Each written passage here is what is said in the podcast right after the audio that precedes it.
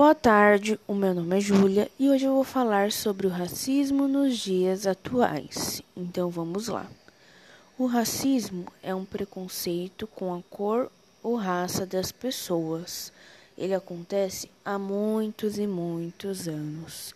E nos dias atuais, ele tem sido muito presente, infelizmente.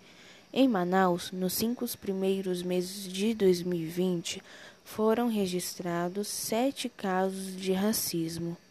Há quatro semanas, um professor foi vítima de racismo em aula virtual. No dia 14 de junho deste ano, um policial violentou e matou um menino negro sem ele ter feito nada, sem motivo. Essas coisas que acontecem nos mostram como existem pessoas maus na sociedade em pleno século XXI. Essas pessoas causam dor física, psicológica e sentimental nas outras pessoas.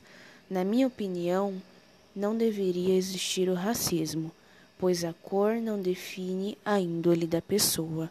Um dos motivos do racismo acontecer é porque muitos negros, pobres, mulheres, etc., não têm o direito de se expressar ou falar.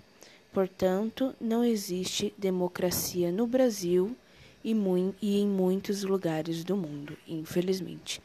Então, a gente acaba por aqui e muito obrigado pela atenção.